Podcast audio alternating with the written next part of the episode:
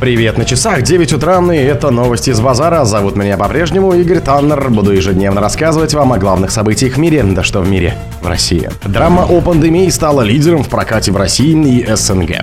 Внук Роберта Де Ниро умер в 19 лет. Актера осудили условно за пьяную драку с полицейским в Пулково.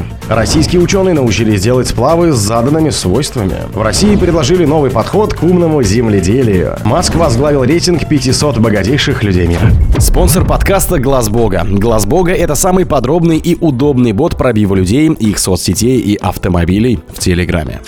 Драма «Дыхание» Романа Каримова вторую неделю лидирует в прокате в России и СНГ, собрав 21,4 миллиона рублей за прошедший уикенд. Данные неофициальные и предварительные.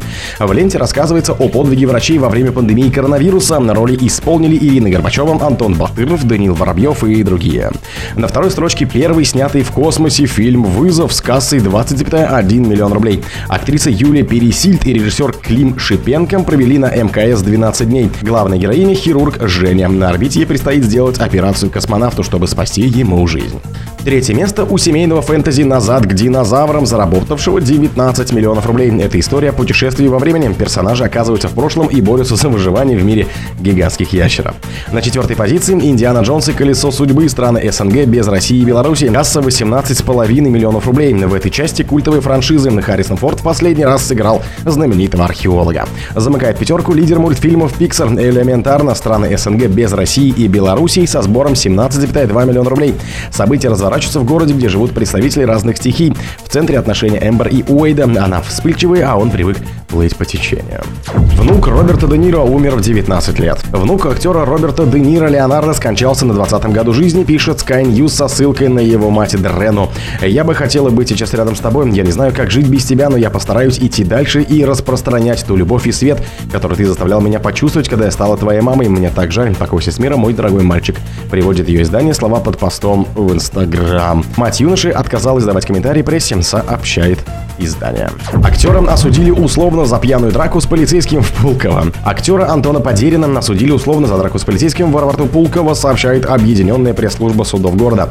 Суд назначил наказание Подерину в виде лишения свободы сроком на два года условно с испытательным сроком два года, говорится публикация. Суд постановил, что 17 апреля, значит, Подерин, находясь в Пулково в состоянии алкогольного опьянения, в ответ на промерные действия инспектора ЛО МВД России не менее одного раза толкнул своим туловищем и левой рукой. Полицейский ударился о металлический поручень и получил вывих плеча.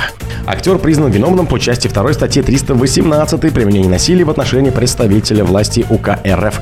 Подерин признал свою вину частично, он заявил, что раскаивается в содеянном и принес извинения потерпевшему. Российские ученые научились делать сплавы с заданными свойствами.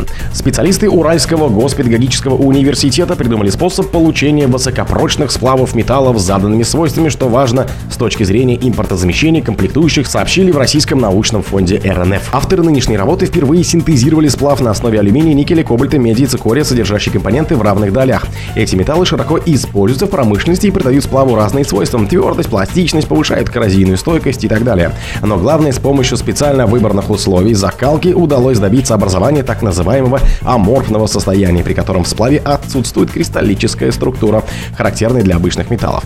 В таком состоянии сплавы приобретают лучшие механические свойства. Полученный нами сплав можно использовать как материал для различных устройств, например, электромагнитных датчиков. Но уже сейчас можно сказать, что образованная структура сплава при быстрой закалке может обеспечить высокие показатели микротвердости, прочности и коррозийной стойкости, рассказал руководитель проекта, поддержанного грантом РНФ старший научный сотрудник Борис Русанов.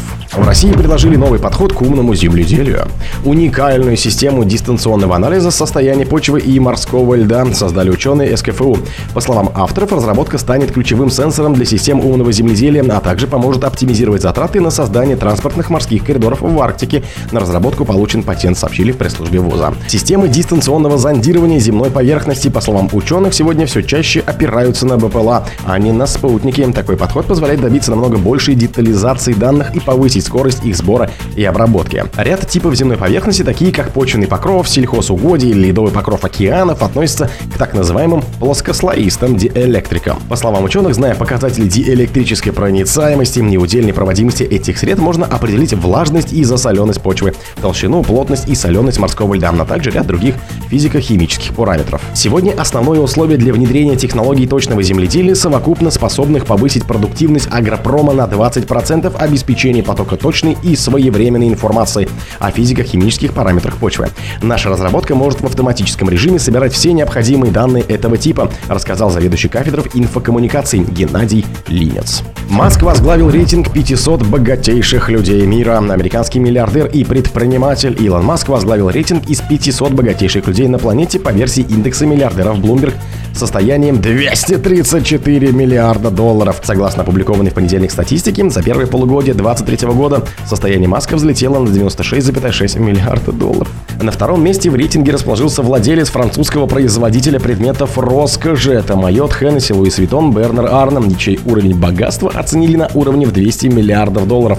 Рост за первое полугодие составил 38,2 миллиарда долларов. Совокупность 500 богатейших людей мира за первое полугодие увеличили свое состояние на 852 миллиарда долларов. Каждый из членов индекса миллиардеров Bloomberg зарабатывает в среднем 14 миллионов долларов в день на протяжении последних 6 месяцев, указано в комментарии к рейтингу. О других событиях, но в это же время не пропустите. У микрофона был Игорь Таннер. Пока.